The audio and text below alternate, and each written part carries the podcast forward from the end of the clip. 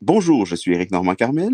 Et je suis Louis-Philippe Delorimier. Nous sommes tous deux médecins vétérinaires et nous vous présentons du coq. Alan, le podcast Moi, c'est le délai, toujours. qui, Le qui lève le voile sur la médecine vétérinaire et tout ce qui l'entoure. On aime bien dire tout ce qui l'entoure parce que justement, ça passe du coq à l'âne. Mais dans cet épisode, on passe du caïman à la loutre. En passant par le capybara.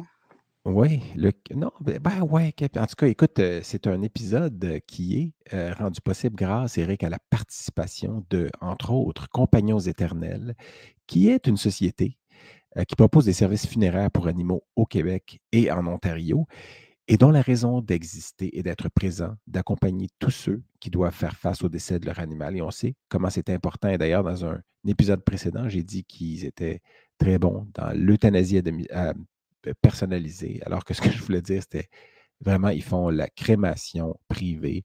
euh, c'est là-dedans qu'ils excellent, entre autres. Donc, on remercie Compagnons éternels. Et on remercie qui d'autre, Eric, pour cette euh, Ben oui, cet, euh, cet épisode-là est aussi euh, propulsé par Auxilia. Donc, Auxilia, qui est une société qui a pour but d'aider les établissements vétérinaires à combler leurs besoins en ressources humaines en mettant à leur disposition la plus grande communauté de professionnels de la santé animale au pays.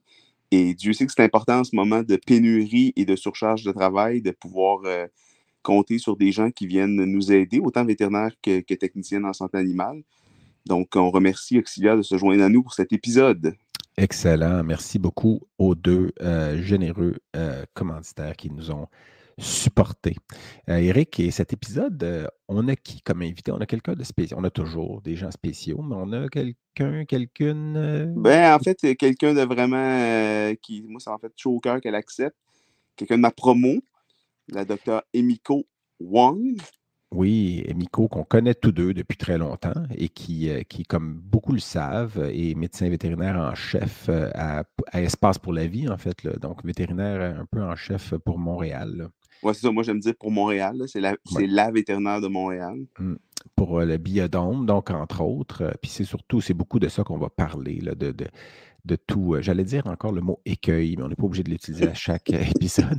Mais les difficultés, les, les- le plaisir, les, les- moments plus tristes ou plus joyeux de, de- du travail d'une vétérinaire qui travaille vraiment, elle est vraiment multi-espèce. Nous, on, on utilise le terme. Mais je sais ben, récemment, tu as, échographié des, Ah oui? des choses, Eric, qui étaient Oui, intéressantes. oui. Des, des animaux de. J'y étais hier, là, oui. qui veut rien Euh, dire, mais Mais euh, donc, très, très heureux d'avoir avec nous euh, Dr. Emiko Wan. C'est un, épisode qui a été enregistré en novembre dernier, mais qui est intemporel. donc euh, on écoute ça avec grand bonheur. Et on fait rouler le générique, monsieur le petit coq, le petit temps, ouais, coton,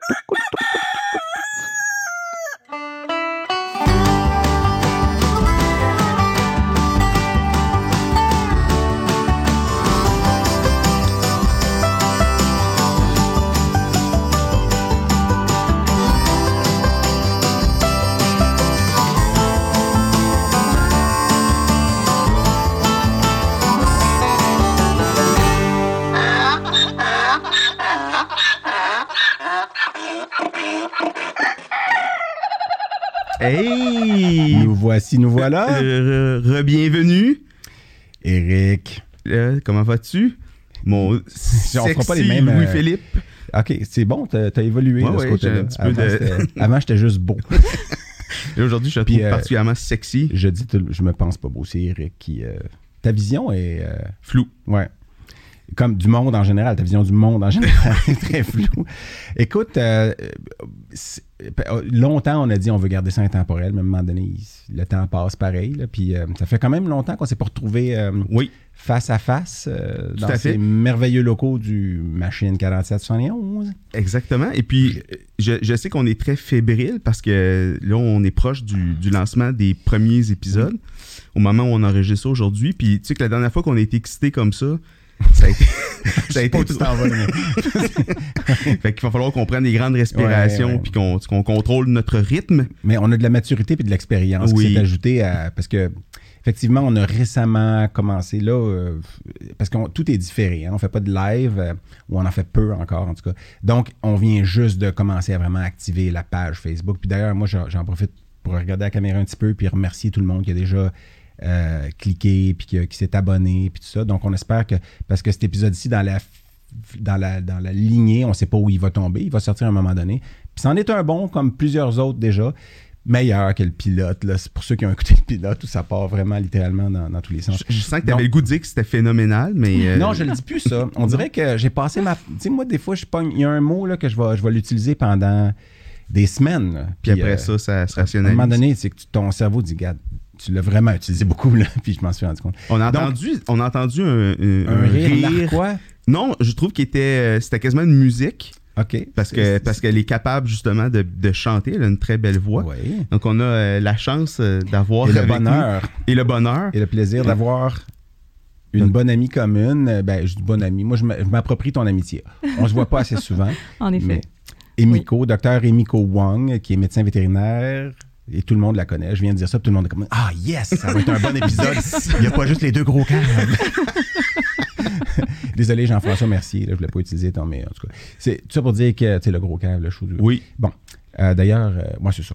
J'allais j'allais partir avec huit parallèles, mais on a Emiko, qui est euh, médecin vétérinaire au biodôme, évidemment, depuis de nombreuses années. Mhm. Euh, Puis on est très content que ça, ça, ça ait pu fonctionner, que tu Aies pu te libérer parce que je sais que tu as un horaire très chargé. Tu pu euh, te libérer pour venir avec nous. Ça faisait longtemps qu'on qu'on avait le goût de, de, de t'avoir puis de parler. Puis, Ben euh, Ben, c'est super agréable de vous revoir. J'aurais juste fait- pas dû prendre de café. Là, je suis c'est correct. Mais tu étais sur na- ton- notre initiale, euh, comment on dirait, notre liste VIP initiale. On va avoir une, tu sais, on va inviter ces personnes-là. Puis t'es- dès le début, ton nom est sorti. Là. Puis d'ailleurs, là, toi, tu dis un horaire occupé, mais j'avais une question en partant là, pour toi. Est-ce que tu es de, t'es de garde 24-7? Ben, en fait, euh, il peut tout le temps arriver une urgence, là, que ce soit même un sinistre. Tu Il est déjà arrivé des pannes d'électricité euh, le samedi, le dimanche au stade, etc. Fait que oui, euh, ils peuvent nous appeler n'importe quand. Puis est-ce que. est-ce que que- tu es encore la première ligne de ces urgences-là? Parce que maintenant, tu n'es plus la seule vétérinaire. En fait, maintenant, tu- ton ça. rôle Ben, a en fait, changé. oui, c'est ça. Pour la santé animale, euh, j'ai des vétérinaires qui sont de garde, euh, qui sont sous, sous ma supervision finalement. Mais euh, pour les urgences, c'est sûr que ça va être moi qui va être la première appelée. là. Pour les urgences, pas juste vétérinaire, pour le bâtiment comme tel. Ouais. Fait que si ton téléphone sonne en dehors des heures, ça veut dire que c'est pas une bonne nouvelle. C'est qu'il y a vraiment Exactement. quelque chose de. Exactement. Ton téléphone, t'en, as, t'en as sûrement plus qu'un. Fait que celui Oui. qui est écrit, celui qui a, une petite- il y a un petit manchot qui apparaît là, en rouge. là. Oui. C'est comme, un, un- c'est comme un bat de téléphone, en fait. Ben, ça? c'est sûr, c'est un bat. Ils ont des, ils ont des chauves-souris. Ben oui. mais, euh, Oui. mais pour vrai, là, euh, euh, parce que tu viens de dire ça, puis là, ça m'a fait, ah ben, tu sais, quand il y a une urgence de fin de semaine puis qu'il y a Mhm. une panne d'électricité, moi, s'il arrive quelque chose, mon patient va pas bien, j'ai un téléphone, évidemment, puis on- ils sont capables de me rejoindre, puis je travaille pas aux urgences. Fait que je me comparais même pas aux vétérinaires à qui je lève mon chapeau, qui font des urgences, avec qui Mhm. je travaille ou pas, parce que c'est quand même pas facile. Mais quand on a un animal qui rentre et qui s'est fait frapper, euh, à moins que ce soit le chien de quelqu'un de vraiment connu, ça se ramasse pas dans les journaux. Alors que toi, s'il y a une panne d'électricité au biodôme, ben, il y a tout le temps un risque. Oups, il y a un journaliste qui en entend parler. Oui. Puis là, vous êtes scruté un peu à la loupe à cause de ça. Vous êtes, vous devenez par la force des choses. Hey, les, les animaux du biodôme, euh, puis c'est pas parce qu'ils sont plus importants que le chien ou le chat ou la, la- la vache euh, de monsieur ou madame tout le monde. Puis, euh, mais c'est qu'ils sont, c'est- sont, sont sous les feux de la rampe. Là. En effet, puis euh, on est une institution qui est publique, donc une institution qui est là pour les citoyens de Montréal. Et euh, il faut juste comprendre à travers ça qu'on doit tout le temps, tout le temps, tout le temps passer euh, le test du micro, parce que c'est pas comme si les animaux nous appartenaient, c'est des animaux qui appartiennent au biodôme et donc aux citoyens de À la Montréal. communauté. Oui. ouais. C'est ça. Mm. Mais d'ailleurs, ben, tu tu- tu dit être très connu, c'est vrai, mais peut-être quand même pour des gens qui vont te découvrir là, Oui. ou qui te connaissent moins, peut-être un peu nous dire justement, euh, bon, t'es Qui? la vétérinaire du biodôme. Ton rôle a changé, Oui. mais je veux dire, Oui. dans l'imaginaire collectif, c'est. Imiko est la vétérinaire du biodôme. C'est quoi un peu ton, ton, ton parcours? On, on est de la Mhm. même promo, la, la, Oui. la promo 98, La une, meilleure. une cuvée d'exception. Ouais, deux ans après le, le sommet, ouais. Oui. Non, mais ça, On a été bien élevés par oui, le c'est sommet. ça, ça, ça a été fait, tu sais, ça a été macéré en même temps, Oui. donc euh, on a, on a bien profité. Oui, on a macéré dans les mêmes fermentations. Hey, mais moi, j'étais, en tout cas, ouais. J'allais, j'allais revenir sur. J'étais-tu méchant? Mais non, j'étais pas méchant, mais. Parce que. Ben, ben, le premier jour, le premier, premier jour, où jour, on t'a oui. vu, crois-moi qu'on. non, mais j'ai semblé marquer l'imaginaire. Oui. C'était, un, un rôle. Je hein. me demande pourquoi. Oui. C'était un rôle. Des fois, Oui. j'explique ça à mon fils. C'est un rôle que papa joue quand il est fâché. J'essaie depuis de parler à la troisième personne du euh, Oui. singulier d'ailleurs.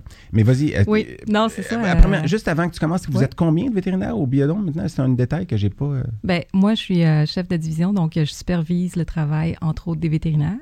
Puis après ça, il y a deux vétérinaires qui sont euh, sous moi finalement. Euh, donc, On peut euh, les c'est ça. nommer, là, c'est... Ben, il y a Karine Bélan. Qui vient- qui vient juste de commencer. OK. Puis euh, actuellement, on a Lydie Ami Leclerc qui remplace un congé de maternité. Ouais. OK, excellent. Bon, Qui est les Joël Oui, Garant, voilà. qui, est, Bon, qui est en puis congé. On, on les salue toutes les trois, alors. Oui. Puis euh, toi, t'as- ça fait de- quand même depuis 2003 que tu es là, mais Oui. est-ce que tu voulais tout de suite qu'on lui demande de faire un petit peu ça? Oui, c'est ça, je me disais, On oui. était parti là. Après, après cette, ce, ce bal définissant de Oui. 98, là, quelle a été la suite des choses pour toi? Mais c'est sûr que c'était plus. euh, à l'époque, la médecine zoologique était beaucoup moins développée, si on veut. Euh, fait qu'à la faculté de médecine vétérinaire, il n'y avait pas de résidence en médecine zoologique, il n'y avait pas euh, tous tous ces programmes-là qui sont vraiment super chics pour les étudiants aujourd'hui qui s'y Mm. intéressent. Mm. Fait que, euh, il Ils sont avait... gâtés, nos étudiants Ouais, aujourd'hui. Non, mais on, on en a parlé dans un précédent épisode où, Ouais. euh, euh, en fait, parce que tu as été une pionnière, pas, pas une pionnière, puis je me considère pas un pionnier, mais tu sais, quand on est un peu dans, parmi les Mm. premiers à faire quelque chose, puis que 20 ans plus tard, tu dis, crème, euh, on est rendu là, puis eux, ils ont accès à tout ça, alors que nous, ben, souvent, Les chemins à suivre étaient beaucoup moins tracés. là. fallait Ouais. aller aux États-Unis, fallait aller ailleurs pour aller Ouais. voir un peu ce qui se fait. C'était, tu sais, l'oncologie, quand moi j'ai découvert ça, je me mais c'est cool, mais Ouais. il n'y en avait pas vraiment ici. Là. Tu sais, on s'en faisait enseigner côté pathologie, mais je ne veux pas prendre les feux de la rampe, c'est toi qui parles. Mais, mais euh, continue. Alors, Non, c'est ça. Fait que j'avais fait un internat avec euh, Guy Fitzgerald à la clinique des oiseaux de proie. C'est comme ça que j'étais un petit peu en contact avec la faune et avec euh, toutes les problématiques qui menacent les animaux de la faune. Puis après ça, finalement, euh, j'avais commencé à travailler en clinique privée. Euh, J'étais allée euh, six mois dans un stage de coopération internationale dans un centre de réhabilitation au Guatemala. Mais euh, c'est ça, finalement, je me suis dit, bon, OK, je vais quand même connaître un petit peu la pratique. C'est quoi le milieu? Ça va être un- un- une belle opportunité d'apprentissage. Effectivement, ça a été le cas avec les clients et tout ça. Puis, euh, C'est drôle parce que Mylène Auger, qui est radiologiste, Oui, qui travaille avec moi, oui. elle a- je pense qu'elle était étudiante ou même peut-être avant d'être étudiante. avant d'être étudiante, elle travaillait avec oui, toi, puis elle, me disait comment elle avait aimé ça, comment tu étais Ah, une bonne vétérinaire, puis tout ça. Donc, euh, Non, on a vraiment apprécié, euh, puis je l'avais beaucoup encouragée aussi parce que c'est ça, elle n'était pas sûre de, de pouvoir entrer en médecine vétérinaire, puis j'ai dit non, non, fonce. Puis c'est ça, finalement, elle, est radiologiste aujourd'hui, ben imagiste. Mm. Puis non, c'est ça, fait que j'avais décidé qu'il y avait deux domaines dans lesquels je pouvais me diriger pour un peu étudier la médecine euh, des populations sauvages et tout ça. C'était soit l'épidémiologie ou la toxicologie, parce que je voyais que c'était un peu euh, ces Mhm. deux domaines-là qui les affectaient. Mhm. Puis euh, finalement, j'ai décidé de commencer une maîtrise en épidémiologie. Puis pendant que j'étais en train de faire cette maîtrise-là, euh, le docteur Jacques Dancos du Mhm. Biodôme, qui était à l'époque le vétérinaire du. Biodôme, est tombé malade. Puis c'est pour ça que j'ai été appelée pour travailler là-bas. Fait que c'est un, hasard où il y avait déjà ton nom sur une liste courte, là, j'imagine. Il y avait déjà mon nom sur une liste courte parce que j'avais fait un stage là-bas, puis euh, j'avais essayé de m'impliquer le maximum. Mais euh, c'est ça. C'est euh, c'est un- c'est quand même tu sais, une opportunité. Au, au début, j'avais même dit non parce que je me suis dit, j'ai une job à temps plein, une maîtrise à temps plein, je ne vais, je vais pas y arriver. Mhm. Mais finalement, on m'avait convaincu que j'allais pouvoir euh, couvrir tout ça. mais donc, tu étais à la maîtrise à, à- à ce moment-là, oui, c'est ça? oui, c'est ça. T'avais-tu le syndrome de l'im- l'imposteur? Est-ce que tu pensais que. Ah, parce que tu es arrivé un peu pas comme un cheveu sur la soupe, parce que tu avais déjà fait un peu tes classes, mais t'es, t'es, si soudain lui tombe malade, puis boum, faut que tu rentres. Est-ce que tu t'es senti un peu, oh, est-ce que je suis à ma place? Est-ce que. Ah, c'est sûr, c'est sûr. Puis euh, une des choses que j'ai toujours cru euh, dans, dans la médecine zoologique, c'était toujours de, de pouvoir parler avec nos pères. Donc, euh, c'est ça, Stéphane Lair, je l'ai appelé.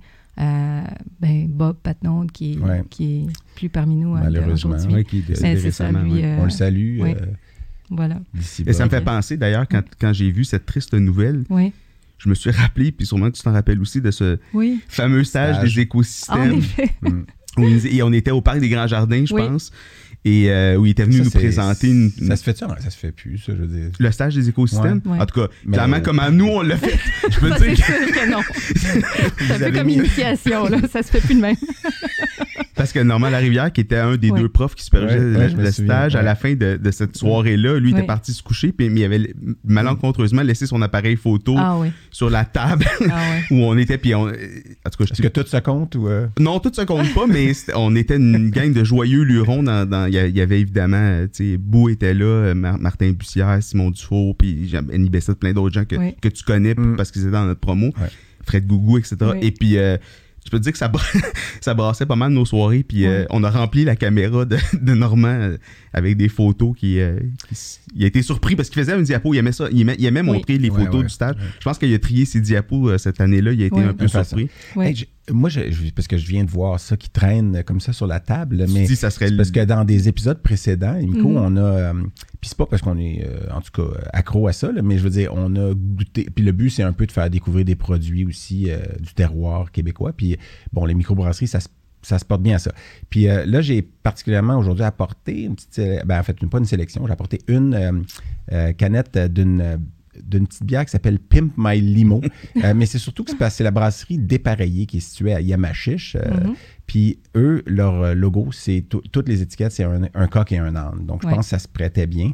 Puis je sais que il n'y a ni coq ni âne au biodôme, en tout cas à ma connaissance. Là. Non. Euh, mais on va, on va goûter à ça. Puis c'est, c'est un genre de, de li- limonade à la bière. euh, Tout est dans tout quand même. Il n'y a pas de, de coq et d'âne au biodôme, mais dans une émission que tu avais faite pour Oui. Human- Humania, Oui, oui, oui, oui. euh, une vétérinaire sous le dôme, Oui. tu avais dit, dedans, ton travail, c'est souvent de passer du coq à l'âne. Donc, je me dis, écoute, d'abord, elle est tu as prédestinée. utilisé l'expression Oui. dans un. Donc, elle est excellent, prédestinée pour venir et à boire une, une bière. euh, Ben, de- c'est sûr qu'elle, parce que des fois, on dit qu'on a, on a quand même deux spécialités, Eric et moi, qui sont multi-espèces, c'est-à-dire Mhm. l'imagerie, ben, Oui. puis l'oncologie, mais moi, j'espère toujours, pas j'espère toujours, ça sonnait comme si j'espérais que les animaux du biodôme ont le cancer, mais j'espère toujours, tu m'appelles, tu me dis, Oui. Philippe, je voudrais que. Puis moi, je suis prêt à aller voir euh, un, de, un de vos patients ou un de vos. Vous les appelez pas des patients, vous les appelez des résidents, j'imagine, parce Oui. qu'ils sont pas malades. Nous, on les appelle Oui. des patients parce qu'on les voit en clinique parce Oui. qu'ils sont malades. Mais, mais euh, puis, euh, parce que je l'ai déjà fait aussi quand j'étais aux États-Unis. Des fois, c'était l'aquarium Mhm. de Chicago qui nous appelait. Ben, on a un phoque qui a un cancer sur la queue. Ça. Donc, on essaie de voir ce qu'on peut faire. Évidemment, dans ce temps-là, c'est. merci beaucoup, Daniel, qui vient d'ouvrir Pimp My Limo.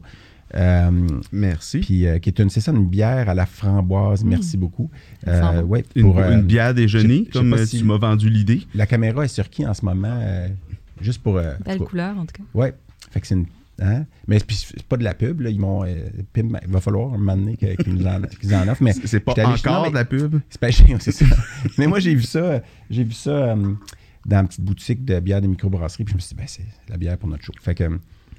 Bon, ben, il est 5 h PM, on peut. euh, Il est toujours quelque part 5 heures, hey, c'est ça? santé. Hey, puis, euh, euh, santé, mais je oui. me lève mon verre, justement. Oui. à- Merci vraiment d'avoir accepté notre euh, invitation. Ça, ça goûte effectivement une petite limonade. C'est Ouais. très bon. Ouais. Puis c'est pas trop, c'est pas sucré du tout, en non, c'est déjeuner.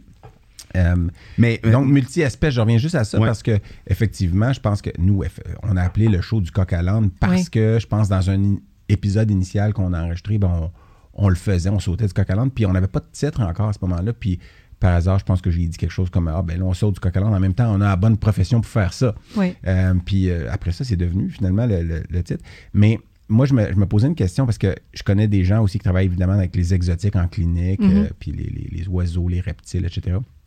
Puis une chose que- qui est commune à ces personnes-là, probablement, puis à toi, c'est que il y a souvent moins d'études pour des problèmes particuliers, puis vous avez à improviser. Oui. Puis moi, une question que je me suis posée, c'est euh, as-tu, par exemple, un exemple de choses où tu as improvisé, tu sais, euh, on the spot, puis que ça a fonctionné, puis tu étais fier, puis tu sais, tu- parce qu'à un moment donné, tu as une fierté, tu dis, bon, qu'est-ce que je fais? Puis il faut que tu as des références peut-être en, en mécanique, puis en toutes sortes d'affaires pour essayer de faire pas un bandage ou un traitement ou quelque Oui. chose qui n'a pas de dosage, ou ça va dans tous les sens, mais as-tu un exemple qui te vient en tête? euh, puis je Ben, fais, je fais exprès que ma question dure longtemps pour Oui. que tu aies plus de temps pour penser.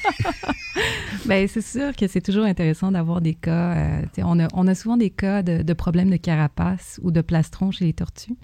Puis, euh, à un moment donné, on, on lit dans des. Les gens finissent par publier des choses un petit peu bizarroïdes parce que c'est notre médecine qui nous dit que ça.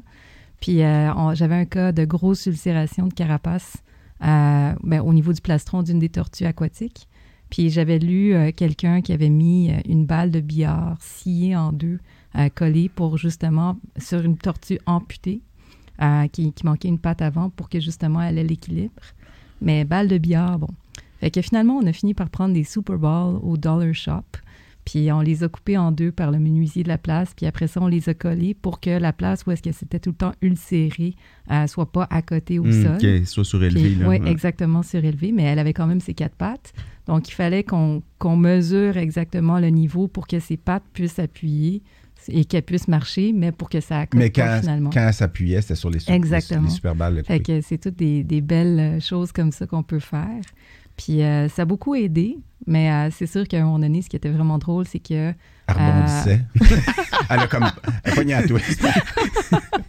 mais ça faisait comme des fois, euh, quand, quand on les faisait au début, les, les Super Bowls étaient neuves. Fait que ça faisait comme un bruit quand elle, elle marchait sur le plancher. Hmm. Puis à un moment donné, il y a un des animaliers qui a dit Oui, euh, la tortue, quand elle marche, elle vocalise, ça fait un drôle. Elle- il n'avait pas réalisé que c'était les Super Bowls. Fait qu'il dit Il fait Ah! Ah! J'étais comme Oh, je pense que c'est pas ces bruits à elle, je pense que c'est les Super Bowls.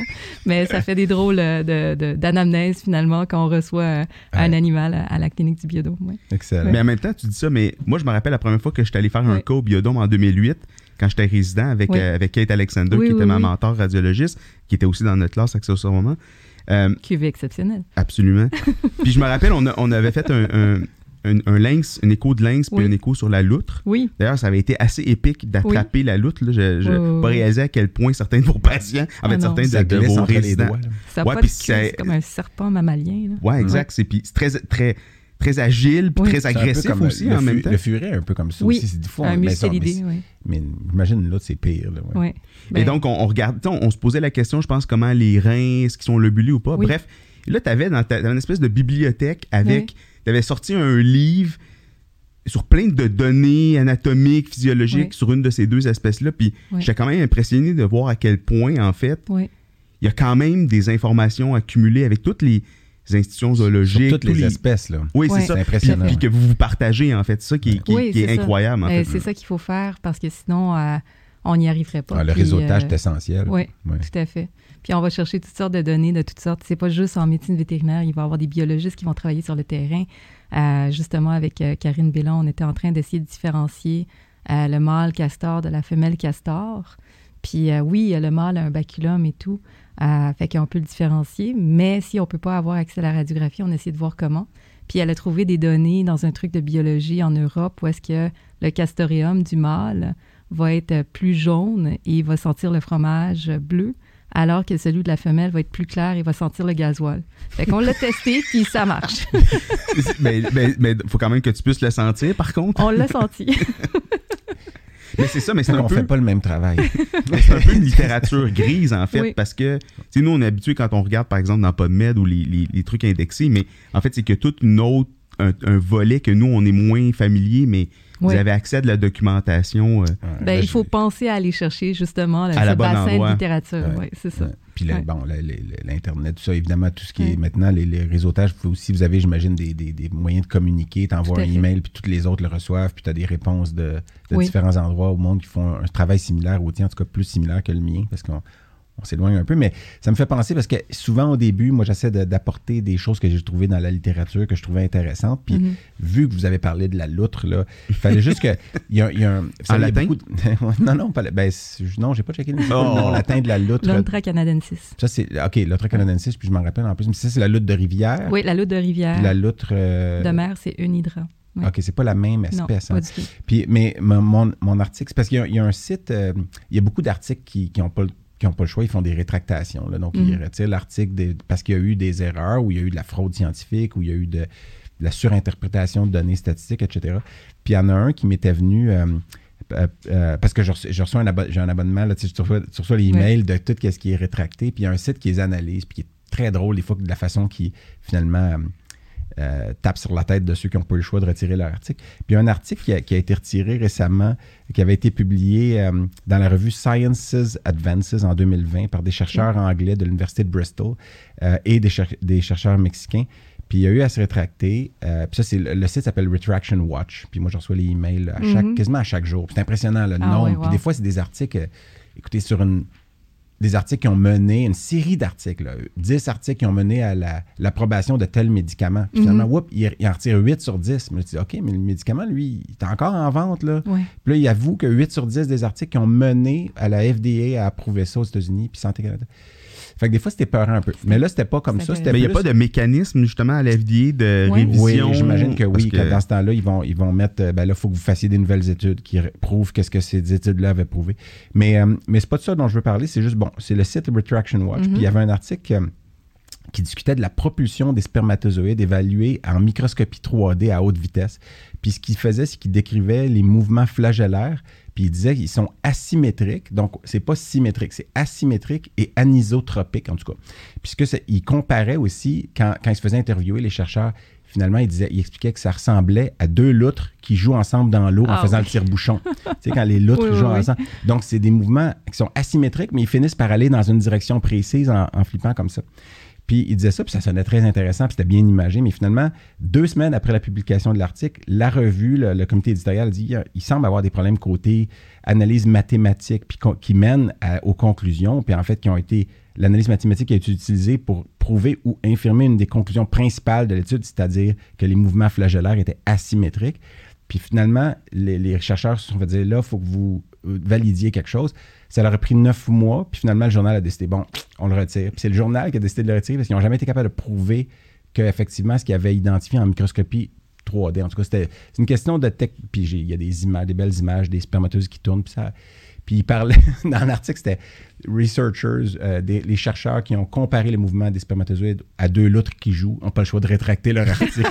c'était ça le titre. Fait que je me Mais- suis dit, bon, Mais est-ce qu'au moins les de- loutres jouent de façon euh, comme ça, euh, un mouvement. En tire-bouchon. Ouais, c'est ça. Anisotropique. Ouais, Oui, oui, je dirais ça, exactement.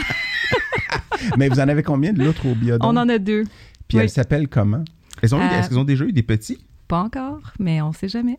En fait, euh, la loutre mâle, euh, c'est un jeune fringant qui vient du zoo de Calgary. OK. Fait qu'ils ont eu des naissances euh, l'année passée, puis à partir de un an, on peut les sevrer à peu près. C'est pas que- un échange de vos animaux aussi qui sont allés là-bas, puis... euh, Oui, mais en fait, les échanges entre institutions zoologiques, c'est quand même commun. C'est Fait qu'on ne fait pas nécessairement euh, de calcul, genre euh, je vous combien. en Oui, dois c'est ça, exactement. Je vous en dois une. Ça a une autre Ouais. signification. Il arrive avec une tortue. Oui. Mais c'est parce qu'il faut comprendre aussi que la raison aussi pour laquelle on les reproduit, c'est justement pour assurer une pérennité. Puis souvent, ces populations vont devenir des arch populations qu'on appelle, donc des populations qui vont peut-être sauvegarder l'espèce dans le futur. Mm. On a déjà parlé Fait de l'arche que- de Noé dans un précédent épisode. Oui. mais c'est- très décousu. Mais vous en avez deux. Donc, le mâle est Oui. très jeune, puis la femelle... La femelle, on ne connaît pas son âge parce qu'elle, elle a été rescapée d'un centre aux États-Unis. Euh, puis elle est arrivée. Dans le fond, il y a comme certains États, euh, notamment la Louisiane, où ils ont le droit de chasser la loutre. Fait que euh, pour, pour des questions de ravage au niveau des, je sais Mm. pas, de, du territoire et tout ça. Mm. Fait que euh, pour cette raison-là, il y a certaines personnes qui vont aller essayer de rescaper les loutres en nature. Puis elle est arrivée dans cette condition-là. Mm. Fait qu'on ne sait pas exactement à quel âge. Fait que c'est une loutre de, des bayous ou dans tout Oui, cas de... de- Voilà. Puis c'est ultra-canadienne. C'est la, c'est la même loutre. Oui, c'est la, même espèce. Oui, c'est ça. Euh, Il y, y a beaucoup de littérature par rapport à s'il y a des sous-espèces et tout, mais euh, les sous-espèces, normalement, ça ne nuit pas à la reproduction. Là, fait que c'est juste une question de représentativité après ça. là. Mais euh, tu viens un peu de l'évoquer, là, mais Ouais. est-ce que tu peux nous expliquer un peu le, en quoi le biodôme est, est unique comme, comme concept, en fait, de reproduire des écosystèmes, puis... euh, Ben, depuis l'ori- l'origine, dans le fond, euh, je peux même parler de- du maire Bourque. Dans le fond, en 1992, il y avait l'Aquarium de Montréal. Euh, je ne sais pas si s'il y a quelqu'un qui s'en souvient, là, ça, ça, ça trahit notre âge, là, mais euh, c'est ça, il y avait l'Aquarium sur l'île Sainte-Hélène, je pense. Ah ouais, je savais pas. Il y avait, Ouais. il y avait le, le, le zoo... euh, Et il y avait le parc en Grignon, le parc. Jardin des Merveilles. Puis euh, c'est ça, on, on considérait que c'était quand même assez vétuste comme infrastructure, etc. Fait qu'il y a, il y a eu la décision de, de fusionner ces deux choses-là, puis de faire une institution. Puis c'était très euh, innovant à l'époque parce que ça n'existait pas vraiment, mais c'était de vraiment représenter le milieu, euh, l'écosystème avec toutes les interrelations, plutôt que de représenter juste un animal vedette ou euh, etc.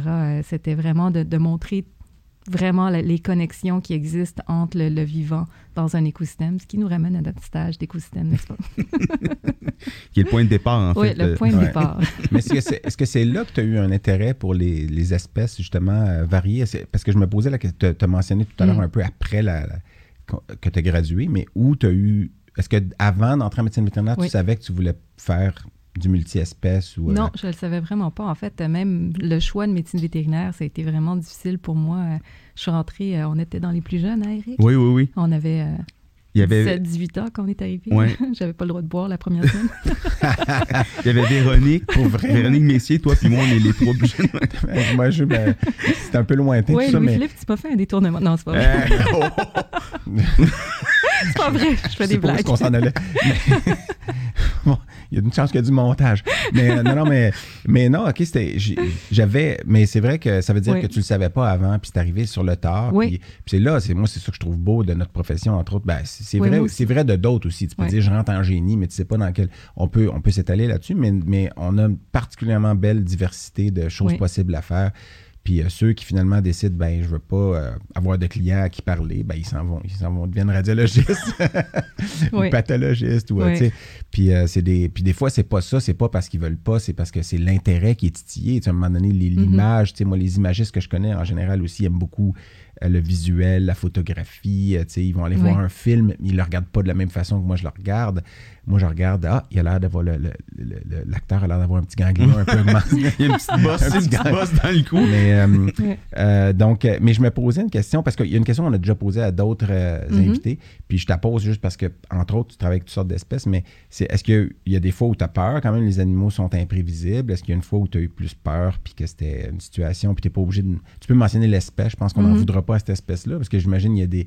Il y a, il y a des. il y a des- des, euh, je, dis- je sais que vous avez des caïmans, Oui. des espèces un peu plus, en tout cas, des piranhas, etc. Est-ce que. les piranhas, j'imagine, ne sont pas si pires que ça. comme- Non, ils comme sont bien alimentés. Il n'y a, pas de souci. Euh, On pourrait tomber dans le bassin, puis je pense pas qu'il se passerait grand-chose. Mais euh, c'est ça. Mais euh, par contre, c'est vrai que les caïmans, c'est des espèces. C'est probablement l'espèce la plus dangereuse qu'on a au biodôme. Mm. Puis euh, une des choses, c'est qu'il faut vraiment avoir le personnel compétent euh, pour travailler de façon sécuritaire avec eux. Puis quand on parle de personnel compétent, ben c'est des gens qui sont non seulement en mesure de travailler puis faire les mesures de contention, mais aussi être en mesure de lire leur langage. Mm. Puis comme c'est un reptile, euh, ectotherme, euh, il n'y a pas beaucoup de langage qui se dégage. Fait Mm. qu'il faut vraiment avoir l'œil aguerri pour être en mesure de répondre très, de façon très réactive avant qu'il se Mm. passe une catastrophe. là. Fait que le non-verbal des reptiles est pas généreux. là. le verbal non plus, d'ailleurs. Ça rend ça un peu Ouais, difficile, mais j'avais une, euh, voyons, j'avais une autre question, un corollaire à ça. Puis, euh, Mm. je me disais, euh, non, Mais c'est toujours impressionnant. Tu sais, on, on- on- on les a soignés à quelques Oui, reprises, les, oui. les caïmans. J'ai eu la, la chance de, de- de faire des. des, des sur... Là, c'est plus les mêmes, hein, vous avez changé c'est d'espèce. ça, on a changé d'espèce. Mais c'était les, les vieilles. C'était Oui, c'était trois, trois c'était vieilles. née en euh, 78, puis euh, c'était trois vieilles euh, caïmans euh, yakar. Oui, c'est ça, c'était impressionnant. 38-39 ans, moi, quand c'est c'est le petit article que vous avez fait ensemble. Oui, oui, parce que nous, on a publié un article ouais, c'est ça. ensemble. Oui. Puis en plus, c'est un cas de tumeur, puis je suis même pas dessus, là, c'est Ouais. ça? Puis, puis c'est un. C'est un je je suis chanceux qu'Imiko me fasse encore confiance, demander des affaires, parce que ça, c'est un, un cas parfait de, de vision tunnel où au moment où on a fait l'examen, en fait, c'était à, Saint-Hyacinthe, Oui. euh, moi, j'étais tellement biaisé vers Ah, c'est un processus infectieux parce que c'est un, Oui. c'est un reptile, tu sais. Puis bon, puis finalement, on est parti avec ça. Il y a, il y a eu une euthanasie humanitaire parce qu'il y avait des Oui. lésions qui étaient très importantes. Elle, elle avait de la Absolument. difficulté à marcher à ce Oui. moment-là. Des lésions osseuses. Exactement. Typique de, de métastase. Là. Mais, mais, mais t'as C'est pas absolument- drôle. Écoutez, je ris pas du tout des lésions osseuses euh, de métastase, mais c'est juste que Mais t'as raison. Eric elle- avait fait un, une petite, une petite erreur, tu sais, Ouais, on, ben, était, en on, tout cas, on était comme ah En même temps, c'est une espèce, euh, c'est pas comme si t'en voyais tous les jours. Puis, euh, non, puis en faisant la nécropsie euh, maison pour essayer Oui. de comprendre, on a trouvé ce- cette, cette masse localisée qui ressemblait à un ovaire kystique. Puis, puis là, je me suis dit, oups, effectivement, tu sais, rétrospectivement, ça, ça faisait pas trop de sens pour une infection. Oui. mais- puis vous l'avez publié, puis c'était le, c'était le premier cas de tumeur ovarienne de caïman rapporté. Puis en plus, il y avait des métastases disséminées osseuses, tout ça. Puis moi, je ferais pas de jeu de mots avec caïman pareil. Ça, là, je viens de le faire, mais c'était pas, c'était pas un jeu de mots. C'est juste que, te rappelles-tu du premier nom, du nom du premier auteur sur cet article-là? Jessica Amen. Non, c'est Jessie Caïman. Ah! C'est- parce que c'est Jessica et A-Y-M-E-N, mais c'est Jessie Caïman. C'est- c'est- C'est que j'ai trouvé ça fort, là. Je suis comme, bon, ils ont fait exprès. ça. Ben oui, c'est sûr. Jessica et en tout cas. Fait que, ouais, c'est ça. c'est- c'est- Je vois, ça, c'est pas drôle. Hein, je- je- puis, euh, en tout cas, Ça, c'est la déformation. on a euh, un ami commun qui fait dans l'humour un peu, là. Oui. Il déteste ça quand je fais des calembours. Puis, mais c'est juste que je regardais l'article hier, je suis ah, cool, il y avait le caïman avec la tumeur ovarienne, puis Jessica Caïman. Ça a sauté Euh, aux yeux. Ouais. Puis, euh, écoute, j'ai, parce que ça me fait peut-être penser. Non, mais je, je me disais aussi, C'est ça, c'est ça que je voulais dire tout à l'heure, parce que votre rôle au Biodôme, c'est plus que juste vous occuper de la collection vivante, puis c'est ton rôle, évidemment, tu es la Oui. directrice des, des collections vivantes. Ce que je trouve, est-ce que c'est un terme que vous avez inventé, ça? Ou ça existait, des- ça existe, les collections vivantes, ils appellent ça Oui. comme ça dans tous les zoos? Ben, en fait, le, le- le mot collection, moi, personnellement, euh, j- T'aimes pas j'aime pas tant parce que je trouve que c'est ça va justement rendre les animaux comme des objets. Mm. Alors, je préfère population animale. Mais c'est sûr que ça, c'est un terme qui, qui, a, qui a traversé les temps. Puis à l'époque, euh, quand on parlait de, de travail curatorial, conservateur, ben, il va s'occuper des collections. Fait que ça a toujours été C'était par opposition aux, aux collections de squelettes euh, dans- les zoos, dans les, je veux dire dans les musées. Puis, euh, Oui, anatomique et tout ça, oui. Mais je me disais, il y a beaucoup d'autres aspects aussi à ton, à ton travail. Puis je sais qu'Éric, Mhm. tu voulais l'aborder aussi. Là. Euh, mais tu peux le saborder maintenant que j'ai commencé à l'aborder. Non, mais vas-y, je ferai du pouce. mais euh, parce que j'ai, moi, ce que j'ai fait, c'est que euh, j'ai, j'ai tapé ton nom dans Oui. Google Actualité. Tu sais, Oui. Puis euh, je le fais avec moi des fois aussi, juste au cas. mais je dis toujours au monde, c'est on bon peut, se on googler en encore faire la politique, c'est bon? Ben, Ouais, c'est ça. Eh boy. Pas que les photos que j'ai chez nous, je te le dis, là, tu mais. peux plus faire de politique que moi, je peux te garantir ça. Mais, euh, mais quand on cherche avec ton nom, il y a beaucoup de choses qui apparaissent, puis il y a des choses qui, qui reviennent de façon récurrente. Tu es souvent sollicité par les médias, puis je- Mhm. on le mentionné un peu tout à l'heure. Mais une des nouvelles récentes, c'est euh, que vous servez de, de pouponnière au, au Renette Faugrillon. Oui, puis oui. euh, moi, j'ai habité longtemps à Montérégie, là, maintenant je, suis- Mhm. je suis à Montréal, mais puis euh, vous étiez, je sais pas si vous êtes la première, euh, le premier centre à, faire ce genre de, de pouponnière-là, puis récemment, vous avez réintroduit euh, des Renettes Faugrillon au, euh, dans le parc du Mont-Saint-Bruno. Oui. Puis moi, j'ai déjà entendu, puis je sais pas si c'est de vive voix ou à la radio, en tout cas, mais des gens, parce qu'évidemment, les promoteurs immobiliers, Mhm. euh, qui sont surtout là pour faire de l'argent. Puis bon, tout le monde a besoin d'un job. C'est juste que quand ils se font dire, ben là, tu peux pas construire là parce qu'il y a une population protégée de. Oui. Puis la, la réponse, des fois, c'est on s'en sac, c'est une petite grenouille grosse de même. Oui. On. Puis euh, alors, toi, c'est quoi l'argument? Ben, pas l'argument, puis j'ai pas besoin que tu me l'expliques, mais Oui. l'importance de cette petite grenouille-là qui jadis était très répandue, puis euh, maintenant, il y en a très peu. Là. Puis je sais que justement, il y a une madame qui en, qui en ramasse euh, dans les marais, puis qui, Mhm. qui, euh, j'ai, vu le reportage, tout ça, mais, mais c'est quoi leur importance d'en, avoir au Québec, puis d'essayer de refaire remonter ces populations-là, au-delà de l'entendre le matin au printemps, là, Oui, oui. Ben, en fait, l'affaire, c'est qu'il faut toujours revenir à la, au concept de base. l'équilibre. L'homéostasie, c'est ce que j'allais dire. Là. Fait que, dans le fond, autant que c'est important pour un corps euh, seul, euh, l'écosystème fonctionne un peu de la même façon avec euh, tous- les animaux, les populations qui y vivent, c'est des organelles et tout ça. Fait qu'il y a comme un- un- une homéostasie qui s'établit à travers tout ça. Euh, on ne peut pas prétendre connaître tous les rôles. Chose certaine, c'est qu'on peut connaître le rôle euh, que la rainette Faugrillon comme telle, elle représente pour... euh, en fait, ce que je voulais dire, c'était plutôt que le milieu humide, c'est un milieu qui est souvent péjorativisé, si, si- si je peux Mhm. dire ça comme ouais. ça.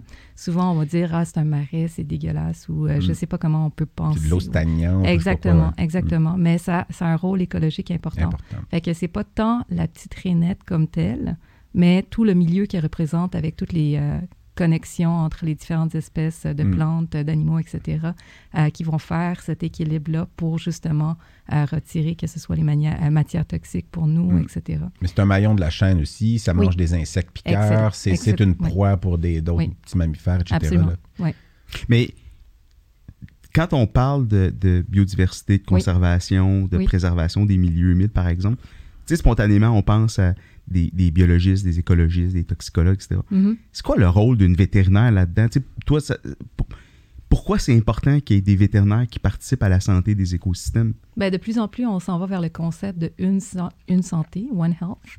Euh, puis les vétérinaires là-dedans, ils ont une espèce de rôle d'épidémiosurveillance aussi, parce qu'on est capable de détecter les maladies de la faune, euh, les variations des populations dans la faune qui peuvent être des indicateurs euh, de, de la santé euh, ou de, de la maladie de l'écosystème, si on veut. Puis à travers ça, ben, il faut juste pas oublier que notre survie dépend de l'écosystème. Ça a été le cas pour des millénaires. Ça serait très surprenant qu'on puisse survivre sans euh, les, les matières premières, les Mm. ressources naturelles. Fait que peut-être que ça va arriver un jour, mais on l'a pas encore vu. Puis c'est ça la crise climatique et la crise de la biodiversité actuellement. Mais est-ce que tu penses que notre, notre formation, comme elle est en ce moment de vétérinaire, est un atout pour, euh, pour euh, faire face à ce genre d'enjeu-là? Quand on parle d'une santé, là, que... Mais oui, absolument, parce qu'un vétérinaire a justement, on parlait justement du coq à tout à l'heure, mais cette espèce de compréhension globale que ce soit du corps animal, d'une espèce à l'autre, ça nous permet de faire une genre de médecine comparée par rapport à cette espèce de concept de une santé qui est la santé de l'écosystème finalement. Fait que moi, je pense que vraiment de ce côté-là, puis on le voit avec Dr Carabin ou avec euh, d'autres vétérinaires qui sont impliqués dans, dans ce type d'épidémie-surveillance humaine, animale, etc. Mais puis évidemment, ben, tout le monde va penser tout de suite à la COVID, que c'est un virus qui a sauté de l'animal à l'homme. Fait que tous ces phénomènes-là, changeant dans, dans l'actualité puis des, des, maladies émergentes, euh, c'est quelque chose que je crois que les vétérinaires sont Vraiment, c'est des réflexes qui ont été bâtis dans leur euh, curriculum et aussi dans leur expertise. Euh, tu mentionnes la COVID, est-ce que parce que récemment on a entendu parler de certains jardins zoologiques qui avaient attesté leurs animaux, puis il y avait des. Est-ce que vous il y avait des vaccinations, oui. Il y avait des vaccinations, c'est-à-dire oui, c'est plus ça que je voulais dire. Mais, euh, mais est-ce que vous avez parce que vous avez une population de chauves-souris aussi, vous avez des, certains mammifères qui mm-hmm. pourraient être pardon euh, porteur ou mm-hmm. est-ce que vous avez est-ce que vous avez fait des tests? Est-ce que c'est quelque chose que vous, envisagez faire? On n'a pas testé les animaux jusqu'à maintenant parce qu'on n'a pas eu de symptômes. Euh, nos mammifères qui seraient susceptibles, ce serait surtout lynx, raton laveur, euh, loutre, et on aurait aussi nos petits primates. dès que la COVID a commencé, on a tout de suite mis en mesure les, les, protections individuelles pour justement limiter. puis on a changé nos protocoles d'entraînement et tout ça pour pas utiliser le sifflet, pour pas qu'il y ait des, de l'aérosolisation, etc. Mm. Mais à partir de là, euh, on a décidé de ne pas tester nos animaux parce qu'on n'a pas eu de symptômes. Mais les chauves-souris, est-ce qu'elles auraient des symptômes ou est-ce que ce sont des porteurs sains, souvent, de ces virus-là? Bien, c'est sûr qu'on ne parle pas des mêmes espèces de chauves-souris non plus. De, celles qu'en Asie, oui. c'est ça. Fait que nos chauves-souris à nous, c'est des néotropicales frugivores. Euh, généralement, le temps d'incubation pour les maladies ne va pas être ralenti par une hibernation ou quoi que ce soit. Donc, ça fait en sorte qu'on est beaucoup moins inquiet de notre population. Ils sont moins des réservoirs à virus que celles qui se trouvent dans les... Dans les... Oui, oui, absolument. Mais parlant de chauve-souris, tu es, un peu une spécialiste du caca de chauve-souris, non? Ce que je peux dire, c'est du guano. C'est pas du guano? Oui, c'est du guano. Non, mais, mais tu as, été impliqué aussi dans des, préservations de, de populations de chauve-souris. C'est dans, dans quel euh, pays? En fait, euh, en 2007, je suis allée à Trinidad-Tobago pour justement aider euh, euh, à, faire des inventaires de chauves-souris là-bas. Puis oui, c'est ça, je suis allée dans des grottes. C'était une expérience assez phénoménale, assez exceptionnelle parce que justement, on se retrouvait dans, dans à peu près 3-4 pieds de guano. Puis j'ai failli perdre mes chaussures à quelques reprises. C'était quelque chose. Mais moi, je trouve ça impressionnant. Puis c'est des, des, choses, c'est un, parcours tellement différent de ce qu'on, ben, du nôtre, mais de, celui de la majorité aussi. Puis en fait, c'est vrai, c'est vrai de tous nos invités, là, je pourrais dire. Mais je me, je me, disais, il y a une autre nouvelle, évidemment, qui a beaucoup fait la manchette mm-hmm. euh, en novembre dernier. Là, il y a, en fait, novembre 2020, je devrais dire. Mm-hmm. Puis c'est euh, le nombre d'animaux qui ont péri euh, durant les transports. Là. Puis je le lisais, puis je voyais tes entrevues, puis t'expliquais, ben, on a, pour, pour cette population-là, ben, mettons, il y a eu plusieurs oiseaux qui sont décédés parce qu'il y a une civette qui s'est introduite. Oui. Euh, ah, oui. Puis euh, c'est un chasseur incroyable, comme les chats sont aussi bons aussi. Fait que t'en mets un dans un. C'est un, party, là, euh, Puis après ça, les chauves-souris, c'est à cause du revêtement. Puis. Les, je regardais les. Ben, j'ai pas vu les entrevues de toi en, vidéo, mais mm-hmm. je me disais, là, tu te fais poser des questions, tu réponds à les questions, il y a des réponses, bon, mais en bout de ligne, il y a aussi, personne ne te pose la question comment toi tu te sens à propos de ça, parce que tu sens une responsabilité, c'est ta population que tu es là pour protéger, préserver. Puis là, boum, ça fait les manchettes. Fait que tu es sous les feux de la rampe justement pour euh, un peu, pas pointer du doigt, parce que je pense pas que les gens ont dit c'est de sa faute à elle. Sauf que tu prends la responsabilité pareil. Là, mm-hmm. Moi, moi s'il arrive quelque chose avec un de mes patients, puis des fois, c'est je sais pas, il est plus tombé en bas de la table parce que quelqu'un l'a pas bien tenu, ben ça devient ma responsabilité. Ben là, il faut que j'aille parler au au client. Puis, ben, mm-hmm. votre chien, il y a une fracture du crâne parce qu'il est en bas en bas de la table. Puis, En passant, c'est jamais arrivé, mais je veux dire, ça peut arriver. Euh, puis là, je vais devenir nerveux à partir de maintenant. Ah oui, c'est ça, tu t'es jinxé clairement. Mais, non, mais il arrive des fois, parfois des choses où on prend la responsabilité. Puis est-ce que toi, tu as senti ça? J'ai la responsabilité, c'est un peu, on aurait dû réfléchir au revêtement différemment pour les chauves-souris. Puis évidemment, pour le futur, vous allez faire ça très différemment. Mais comment tu te sentais euh, là-dedans? J'imagine que ça n'a pas été facile. Puis là, j'ai un peu, je fais preuve de d'empathie en ce moment. Là. Ça ne paraît pas toujours dans mon visage, mais non, non, ça a été un moment très difficile, en fait. Euh, tout, le processus de rénovation, euh, ça reste quand même qu'on on est très, très, très... Euh, on se sent très responsable des animaux qui sont sous nos soins. puis à travers tout ça, ben, toute la période de rénovation, il a fallu qu'on fasse beaucoup de changements pour les animaux. Puis ces changements-là, évidemment, ben, on sait c'est quoi la gestion du changement pour les humains. Euh, les animaux, c'est encore pire parce qu'on ne le peut pas leur cogiter, ils expliquer. peuvent pas le. Ouais, c'est Oui, ça. c'est ça. Fait que c'est comme si on leur imposait un changement. Et puis, euh, à travers tout ça, ben, on a fait tout ce qu'on pouvait faire au maximum de nos capacités. Euh, mais il y a des situations qu'on le savait que c'était pas idéal. Puis on, on- on s'en voulait parce qu'on n'était pas capable d'avoir Mm. la situation idéale pour eux. Mais, mais l'angle mort de ça, par exemple, c'est aussi qu'il faut dire que ce, ce déménagement-là, ces travaux-là étaient rendus vraiment nécessaires, non? Parce que a- on a vu dans la foulée que vous avez eu votre accréditation, vous Oui. avez retrouvé votre accréditation. oui, oui. Donc j'imagine que c'était un enjeu aussi pour ça. Ben, il y avait beaucoup de structures qui étaient rendues vétustes et il fallait absolument changer. Euh, maintenant, euh, lorsque le changement a commencé, de mon côté, j'étais pas gestionnaire, fait que j'avais pas l'impression que j'avais à 100% les mains sur le volant. Mm.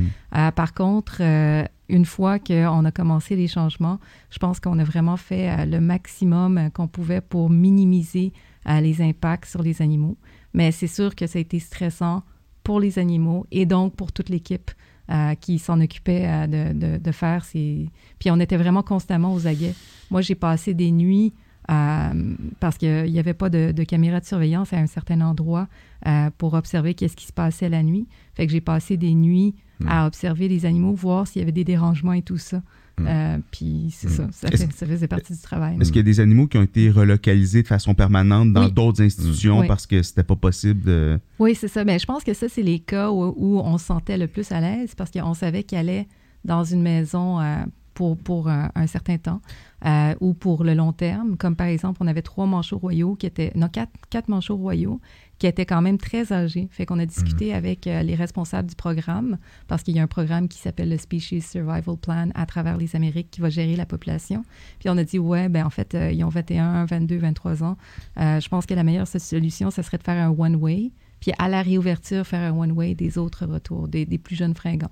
Alors, c'est exactement ce qu'on a fait, puis on s'est senti très confortable dans cette décision-là. Ouais. Puis est-ce que. euh, Peut-être une drôle de question, mais est-ce que c'est pertinent de faire de la conservation d'espèces comme le tamarin doré ou tout ça dans- à Montréal alors qu'on n'est pas. On n'est on pas au tropique. Oui. Est-ce que est-ce que c'est. Est-ce que les, les- les institutions zoologiques ne devraient pas se concentrer sur leur faune Local. Oui, ben en fait, pour nos projets de conservation, c'est vrai qu'on se concentre sur notre faune locale, mais on a quand même un écosystème euh, qui s'appelle la forêt tropicale humide, où on est capable d'héberger euh, un bon nombre, puis on est capable de donner tous les paramètres euh, abiotiques, la température, l'humidité, pour avoir de la reproduction. Fait que c'est sûr qu'on participe, euh, encore une fois, à leur programme de, de survie de l'espèce. Mais euh, c'est certain que si on a des programmes ciblés à faire de conservation comme la, la rainette faugrillon Mhm. ou la tortue des bois, on va davantage se concentrer sur notre faune locale.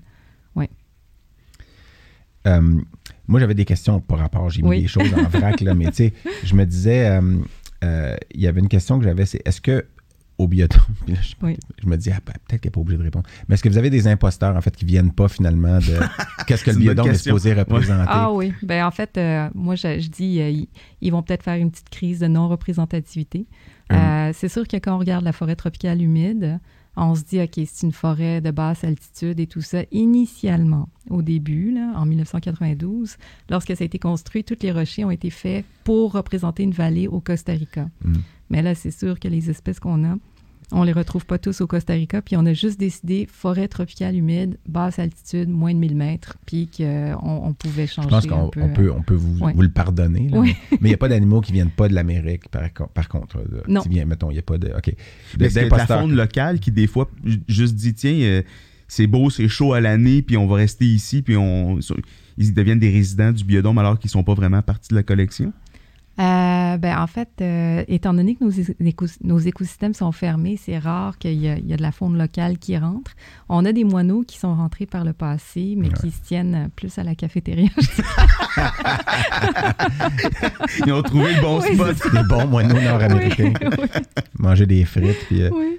Euh, puis là, je me posais la question aussi, est-ce qu'il y a eu des... Parce que c'est des, des vidéos euh, qu'on va voir sur, euh, sur euh, YouTube, puis euh, Mhm. TikTok, tout ça, de, de deux animaux de deux espèces différentes qui deviennent amis, là, Oui, euh, oui, oui, Est-ce qu'il y en a eu au biodôme de façon naturelle, ben, deux animaux, des amitiés interespèces, inattendues un peu que vous avez vues, ou amitiés entre guillemets, là, parce que, je veux dire, euh, où finalement deux, an- deux animaux ont fini par euh, se tenir compagnie. Est-ce que c'est arrivé ou ça... Euh, Là, c'est- j'espère tellement ouais, que la non. réponse est Oh oui, d'ailleurs. Puis là, la réponse est Euh, Non, là. Mais à l'inverse, il pourrait y avoir de la prédation aussi parce qu'il y, a des- il y a des prédateurs dans vos écosystèmes. Oui, ben c'est sûr que, en- encore une fois, j'étais pas là quand c'est arrivé, mais en 92, il y a beaucoup de choses qui ont été essayées. Et, et alors, il a fallu apprendre de nos erreurs, c'est-à-dire de la prédation. fait que c'est ça. C'est des fois on a retrouvé. euh, tu sais, je, je me suis fait raconter qu'il y avait un beau petit euh, un, qui avait une belle petite crête. euh, il l'appelait Elvis. là.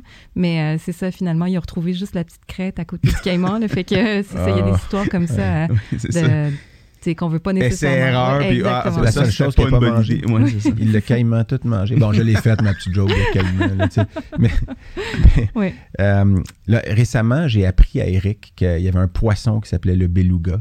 Euh, qui est l'esturgeon Oui, de, le euh, blanc, de la ouais. marque. Ouais, l'esturgeon blanc, parce que Oui. beluga, ça veut dire blanc en Oui. russe. là. Vous avez d'ailleurs des, est- des esturgeons du. Noir. Oui, c'est Noir. ça, du, du Ouais. golfe euh, dans, dans votre. Voilà. Du- puis ils peuvent grandir jusqu'à quelle taille, les esturgeons du golfe, là, en Euh, longueur? ça peut être quand même assez grand. Là, ceux qu'on a actuellement, ça va jusqu'à 2 mètres. C'est quand même Mais je crois même. que dans le fleuve, on peut en trouver des, des des plus gros 3 encore. mètres. ouais. ouais. Parce que l'esturgeon blanc, la, mer Ouais. Caspienne, puis ça, ça peut mesurer jusqu'à 7 mètres. Ouais. C'est 23 pieds de long. Puis euh, j'ai su, en lisant un peu là-dessus récemment, là, que ça pouvait, ça pouvait manger des phoques de la mer Caspienne qui, eux, Ah peuvent oui. peser jusqu'à 85 kilos. Wow. Donc, c'est un poisson, finalement, qui mange des phoques. des mammifères. C'est quand même impressionnant. Moi non Wow. plus. Puis, euh, puis euh, j'ai, donc ça, c'est quelque chose que j'ai lu. Puis d'ailleurs, j'ai lu aussi un des articles sur lequel tu es co-autrice, sur Oui. le poisson-loup, Oui. ou Anaricas lupus. Euh, Oui. pour ça, c'est pour Eric. là. Merci. Euh, lupus, évidemment, comme dans loup. Puis euh, qui a été publié en 2020 dans la revue Diseases of Aquatic Organisms. Puis on notait que dans l'article que ces oiseaux, euh, que ces poissons, pardon, en Oui. captivité développaient souvent des, euh, bon, des xanthomes puis de la néphrocalcinose, c'était dans le Oui. titre, puis dans l'article aussi, basé sur les nécropsies que vous avez faites. Puis là, je me disais, euh, donc, puis la conclusion, c'était que la nutrition en captivité est différente. Qu'est-ce Oui. qu'ils mangent, qu'est-ce qu'ils mangeraient dans leur milieu naturel. Puis est-ce que après, puis ça, c'est, vous avez fait ça de façon rétrospective, évidemment. Est-ce que vous avez changé, évidemment, vos, de la façon que vous les nourrissez depuis ce temps-là pour réduire ce, cette- puis ce, ce poisson-là est impressionnant, je trouve. Il y a une mâchoire de. C'est un poisson de fond Oui. qui a une mâchoire avec des dents qui ont l'air des canines euh, vraiment Oui. impressionnantes. là. on dirait un- une face de, de pug euh, avec juste des canines. Oui. Euh, puis, euh, puis ça peut vivre, ça, ça devient à maturité sexuelle à 10-15 ans, Mhm. puis ça vit autour de 20 ans. Ça veut dire que. Les boys, la Oui. fenêtre est la- courte. hein, c'est ça. C'est mieux que le panda, mais oui, la fenêtre est courte. mais oui, euh, non, c'est ça, c'est quand même impressionnant. On dirait comme une grosse murène euh, bulldog. là. C'est Mm. c'est quelque chose. Puis oui, on, on- on continue la recherche euh, dans ce sens-là parce que justement, euh, Karine Bélan, qui, qui est avec nous Ouais. maintenant, elle, elle a étudié euh, pendant sa résidence justement les effets de la vitamine C. Puis elle a quand même fait des découvertes qui contrecarraient son hypothèse initiale. Fait que ça, ça se poursuit aussi avec Stéphane Lair à la faculté de savoir exactement c'est quoi les facteurs prédisposants pour les, les néphrocalcinoses, si on veut. Il y avait quel âge en moyenne? Ces, parce que j'ai pas, vu- je me rappelle pas de cette donnée-là, mais est-ce que c'était Oui. des. Ils vivent jusqu'à 20 ans et parfois plus. Et Oui. Puis en captivité, j'imagine encore plus? Il y avait, c'était des poissons âgés, j'imagine? Pas nécessairement tous âgés, c'est ça qui est intéressant. C'est qu'on en avait aussi dans, dans la fleur de l'âge, si on veut. Puis, euh, c'est pas toujours évident d'âger les. euh, on peut le faire avec les, les vertèbres aussi, mais c'est pas toujours évident d'avoir l'âge exact des loups, à moins qu'on les euh, marque. Euh, puis les poissons, des fois, ils sustentent pas bien les micropuces à long terme, ils les expulsent et tout ça. Fait qu'il y a des poissons qui ont des tags aussi. Fait qu'il faut vraiment être en mesure de les identifier. Là, maintenant, avec les implants et l'estomère, peut-être que ce serait plus facile, mais je sais que c'était pas une technologie qui était si euh, probante à l'époque. Fait que à ce moment-là, il y a certains loups qui n'étaient pas nécessairement euh, âgés. Euh, On ne connaît pas leur âge exact. Vous les appelez des loups carrément. Oui. C'est parce que c'est le poisson loup, mais il y a le loup de mer qui est la- le bar, je pense, Oui. de l'Atlantique. Puis le loup marin, mais c'est, Oui. le phoque. Là, tu sais. Fait Mm. ça devient mêlant. Des fois, c'est pour ça que je parlais je du beluga qui est l'esturgeon de la mer Caspienne. En fait, tu me parlais des, des, des poissons qui ont des noms De mammifères. Ben, c'est Oui. ça. Puis ce C'est le poisson-là, c'en de est un. Puis euh, j'a- j'avais un, un Hey, mais attends, mais parce Ouais, qu'on a parlé de, de santé de poissons, Mhm. peut-être tu peux répondre à une question qu'on a soulevée dans un, un épisode euh, antérieur. Euh, Est-ce que vous faites des échographies des fois de vos esturgeons? Parce que c'est Oui. pour, les, pour les œufs, c'est ça? Oui, oui, Pour voir si vos femelles sont, euh, sont, sont pleines En. Parce qu'on se euh, disait, il pourrait avoir une boutique quand tu sors du biodôme où tu achètes du caviar, Du caviar, de- local, acheté local. pour financer les 250 activités. C'est super drôle que vous disiez ça parce que ma mère, euh, quand elle vient visiter le biodôme avec ses amis euh, Elle donne des japonaises, coups de poing dans le ventre des non, esturgeons. devant le golf, ils discutent de recettes. tu sais, je veux dire, ils sont comme Ah oui, on peut faire ça. Ça, ça serait bon. en ça, ça regardant les ouais. Mais euh, je me disais, est-ce que euh, vous avez des animaux qui ont des. Parce que tu te parlais tout à l'heure comment vous vous en. Vous, euh, j'allais dire, vous vous passez, mais des animaux qui se promènent de Mhm. différents endroits pour toutes sortes de raisons. À cet endroit-là, ils l'auraient tué, par exemple, la loutre euh, en Mhm. Louisiane. Ben là, vous, vous l'hébergez. Oui. Est-ce que vous avez aussi des animaux qui sont, qui sont là parce que ils ont, vous êtes une forme de refuge, parce qu'ils pourraient pas retourner en nature, parce qu'ils ont des blessures? Par exemple, euh, je sais pas moi, un, un manchot qui manque une aile, il peut pas nager, j'imagine. Oui. Ben, en fait, euh, oui, ça arrive beaucoup avec les oiseaux. Euh, on a des bons contacts avec les centres de réhabilitation comme le refuge Pajot, avec le nichoir. Puis si jamais il y a des oiseaux qui ne peuvent pas retourner en nature, on peut devenir euh, un lieu d'hébergement, leur, leur maison finalement pour les héberger s'ils s'acclimatent bien à nos conditions. Puis, euh, oui, c'est ça. Je pense qu'il y a eu quelques, quelques limicoles. Ça, c'est les grands ceux qui sont Mm. sur la plage, là, qui Mm. marchent super Mhm. vite. là. Puis, euh, c'est ça. Elle nous regarde comme si on était, on était des caves. là. ça, c'est les oiseaux qui marchent super vite sur la plage. Oh! T'es pas capable de les attraper. Non, mais ils sortent, là, Non, on mais qui comme- suivent les mouvements des vagues. Là. Je sais Ouais, que ouais. vous savez de quoi je parle. Ouais. Puis, euh, Mais je les appelle pas comme ça. Ça. Je les appelle les oiseaux qui marchent super vite et qui suivent le mouvement des vagues. mais, mais je me dis, avez-vous déjà eu un manchot qui m'a. Parce qu'un manchot avec juste une aile, j'imagine ça peut pas nager correctement. Non, c'est ça. Ça, ça serait quand même assez difficile. On a quand même un papou euh, qui a eu, euh, à un moment donné, on a Un eu... papou, ça, c'est l'oiseau. Qui Ouais, marche un pas super manchot vite. papou, là. Euh, oui, c'est- c'est dans la, les... Puis qui suit pas les vagues. Non, ça, ça suit pas les vagues. Il y a deux Mais- catégories d'oiseaux. Ça, c'est les manchots papous, c'est ceux qui ont des, des, des noms avec double couleur, c'est ça? Oui, c'est ça, entre Ah, autres. c'est cool, ça. Puis euh, Mais- cette population-là, à un moment donné, en 2007, je crois, on a eu une grosse euh, condition infectieuse. On pense que c'est un mycoplasme euh, qui est venu de l'alimentation, mais on l'a appelé le papoucalypse, là, cet épisode-là. Ah ouais. Puis, euh, des lésions osseuses. Est-ce que c'était ces oui, papous-là qui avaient ça, des. C'est des- exactement ça. Ouais. euh, Ah ouais. Fait que euh, il y en a un euh, qu'on a mis une bille de polyméthylmétacrylate avec euh, de l'antibiotique. Mhm. Puis à cause de ça, son articulation est plus fonctionnelle au niveau de euh, oui, c'est ça, la première Mais vous l'avez pas amputé. On l'a pas amputé, mais il C'est peut pas juste- se servir Ok, de cette je sais où ce que c'est un nom préambule, Eric a compris. J'espérais juste pouvoir dire il y a un manchot qui est vraiment manchot. C'est juste que je me disais, il doit se penser meilleur que les autres. Moi, je suis un manchot, check! C'est ça. Moi je, porte mon nom pour vrai, là. Ouais, mais bon, Oui. c'était pas. Puis en même temps, je voulais pas faire de l'humour de merde sur le dos d'un pauvre euh, oiseau qui peut pas nager. Pourtant, c'est fait. C'est fait. Mais est-ce que c'est toi qui fais ce genre de chirurgie-là ou, ou Mais les, les à ce vétérinaires? moment-là, je me souviens, on l'avait faite avec Isabelle, puis elle était venue au biodôme pour faire cette chirurgie-là, étant donné qu'elle avait tout le matériel, puis euh, bon, on- c'est ça, c'est avec Isabelle Anglois. là. Ouais. Fait que on Clinicienne avait- au oui, euh, ouais. Voilà. Tout du monde qu'on salue d'ailleurs. Puis, Oui. mais moi, je, parce que je vois. Ah, attends, que le- attends. Ah, Avant que moi, j'ai un- je- parce qu'il y a une affaire, je voulais vraiment parler avec toi qui est un. C'est peut-être moins dans ton mandat maintenant, mais. Pas obligé de parler plus vite, hein. tu sais, euh, Oh, oh oui, j'ai besoin de parler plus vite.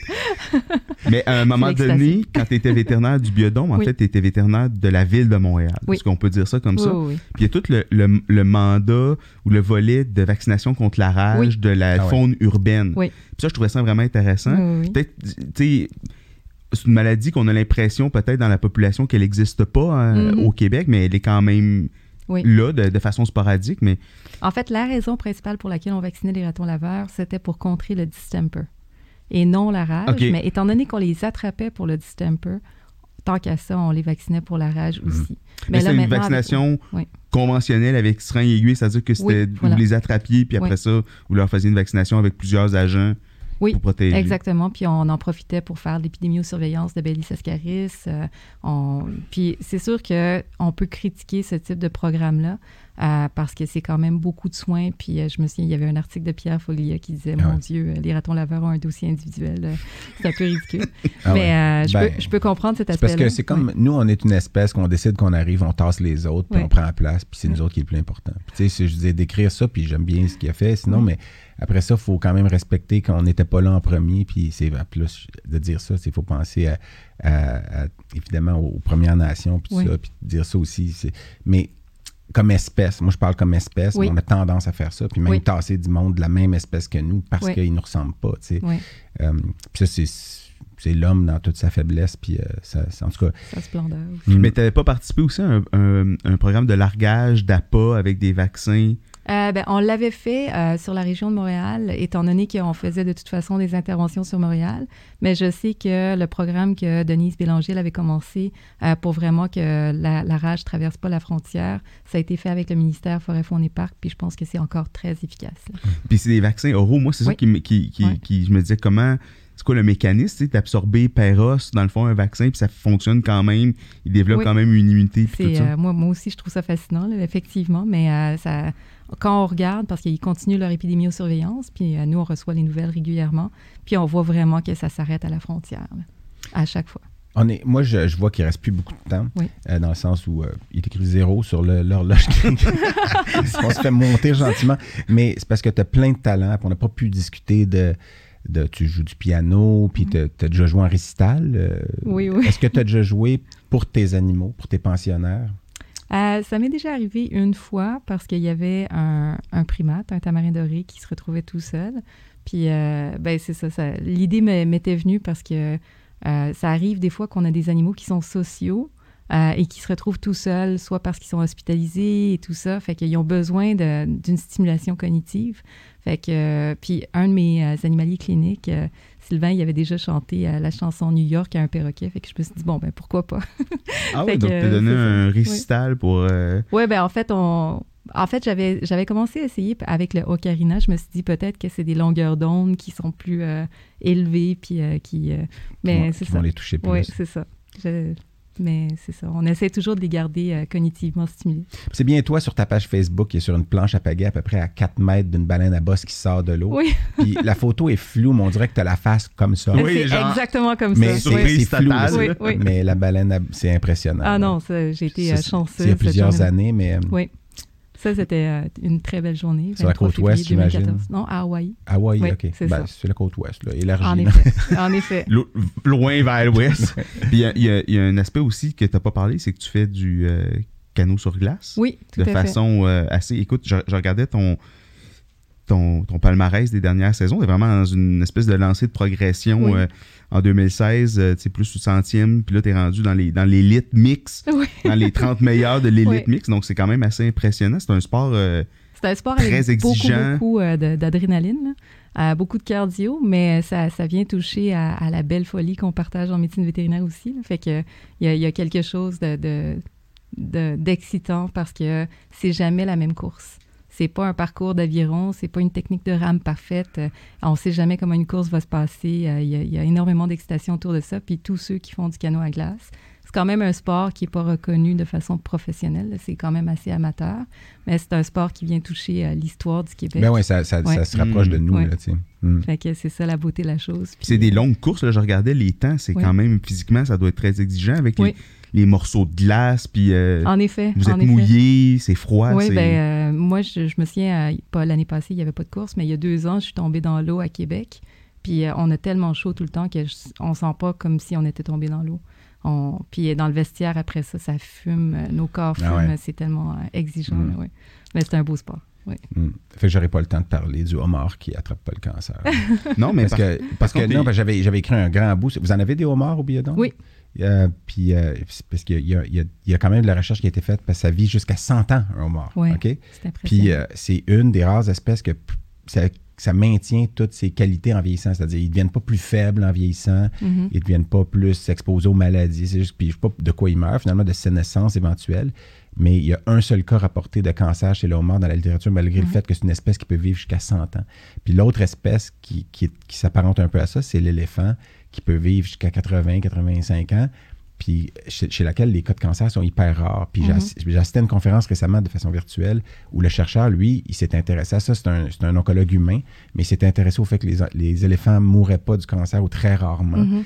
puis ils ont découvert pourquoi Euh, puis euh, c'était très intéressant parce que le, le gène P53, qui est le gène oncosuppresseur, Mhm. un- un- en tout cas un des plus importants, on l'appelle le gardien du génome, mais il y en a un nombre de copies dans- dans- de façon redondante, exagérée. Wow. Donc c'est comme s'il était aux aguets tout le temps pour bloquer quand il y a quelque chose qui se passe pas bien dans une cellule.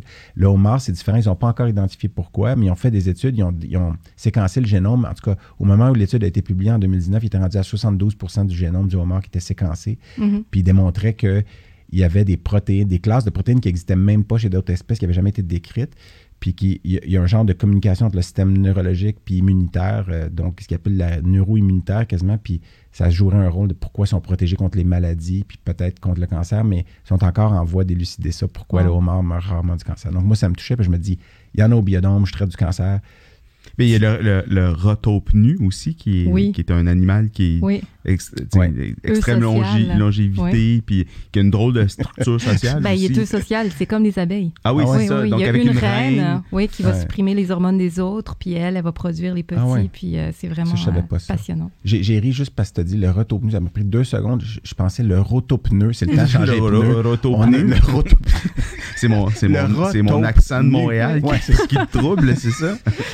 Euh, Mais, mais, c'est- mais c'est un bon exemple de, de aussi les- tu sais, les- l'évolution. En fait, on, on met toujours en lumière les, les animaux qui sont flamboyants, puis tout ça, Mhm. mais 95% de la biomasse, dans le fond, c'est des invertébrés euh, laids, là. En effet. Puis euh, c'est ça. Fait que, tu sais, le roto... lait, euh, selon nos critères de, de Exact. Oui. cosmétiques Oui, tout à habituels. fait. parce que chaque, Humain, tu sais. Ouais, c'est ça. Mais, Ben, qui sont, mais qui sont des, des succès évolutifs quand même. Tu sais, Oui. c'est que Ben oui, mais je- Eric, c'est, moi, je, je trouve pas si laid que ça. là. Je je veux trouve que suis un succès évolutif quand même, malgré tout, c'est ça? T'as une niche, t'as une niche à combler. Là. Mais t'as deux enfants, donc euh, oui, succès. C'est ça. On verra l'épaisseur ça des lunettes de sa blonde? non, c'est, une blague. Mais, euh, Mais, mais on, on peut pas finir, on va finir là, mais on peut pas passer sous silence. Dans ta bio, il y a une chose que t'as pas dit, c'est que t'es la fille de Bill Wong. Ah oui, absolument. Il faudrait en parler à Dr Perron. Je pense juste- Est-ce que, est que tu savais que Dr Perron m'a relancé sur le sujet comme plusieurs années non, plus tard? sans blague? Oui, je pense non, que ça je- je vraiment savais pas. Ben écoute, avec, Oui. avec, euh, ça c'est un des mythes de notre Oui. classe là, c'était tellement tellement- tu te rappelles de ce cours-là de, Ouais. de- puis il y avait tu sais d'année en année Dr juste Perron pas, je suis un peu sur mon cul qu'on parle de ça maintenant. mais- non, mais, non, mais c'est juste parce que c'est- tellement un élément fort Oui. de, de- de mon historique de médecine vétérinaire de Dr Perron qui, qui tu sais, parle toujours les mêmes blagues à chaque Oui. année, puis il parlait de, des buffets chinois, puis tout ça. Puis, Puis euh, puis il a vraiment planté Bill Wong Ouais, pendant son cours. Exactement. Puis tu Mm. te rappelles de Boo, tu sais, qui est quand même. Ouais, Bou, euh, Qui, a, qui a une voix grave, tout ça, mais qui est pas, il se manifeste rarement en bon, il est classe. assez tu sais. euh, effacé. Là. Et là, il se lève, là, tu sais, mais comme un spring, là, puis il dit, mais tu sais qu'on a la fille de Wong. C'est pas, pas, pas comme ça qu'il le dit, mais dans notre classe, puis tu peux pas dire ça comme ça, puis la face du prof en avant, là, puis nous, évidemment, on savait tous que c'était Ouais. pas vrai. Puis on c'est est, magique, ça. c'est ça, tu sais, un- une blague magique. de classe, là, c'est toujours. Mais, ben, euh, de classe, très- en tout cas, de cl- pas, c'est, vrai qu'il y avait, de, il y avait de la classe quand même. Mais moi, je peux aussi dire que j'ai essayé ton, ton nom de famille au Scrabble, puis il l'accepte pas. Ah oui. Mais euh, Non. C'est ça- dommage, puis Ça, parce valait cher parce que le, le là, G ouais. me donnait un mot contre triple, tu vois. Ouais. Puis, en tout cas.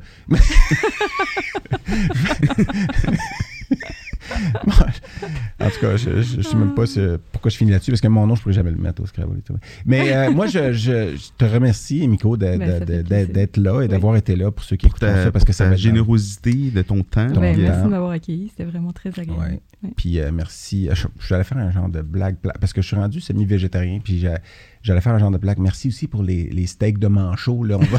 mais tu sais, je me suis dit, non, ça passera pas bien. Puis finalement, je l'ai fait pareil, mais de toute façon, je mange plus de viande, là, à toute Ouais. fin pratique. là.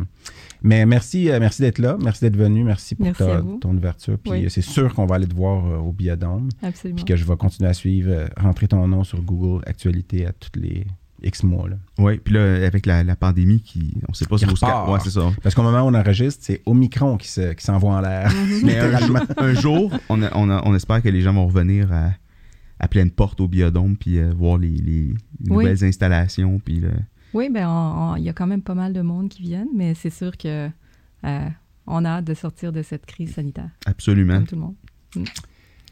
Bon, Bon, ben ben, merci. Nous, on se revoit euh, Merci Eric. prochainement, mon euh, sexy Louis-Philippe.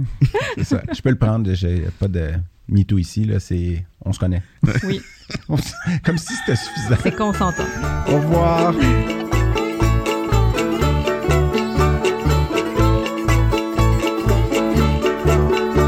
Bien, voilà qui conclut cet épisode. On espère que vous avez apprécié ça autant que nous, on a eu de plaisir à le faire. Eric? Et si vous avez aimé ce que vous avez entendu, abonnez-vous sur toutes les bonnes plateformes de podcasting et sur nos médias sociaux. Et on se revoit au prochain épisode. Ah oui,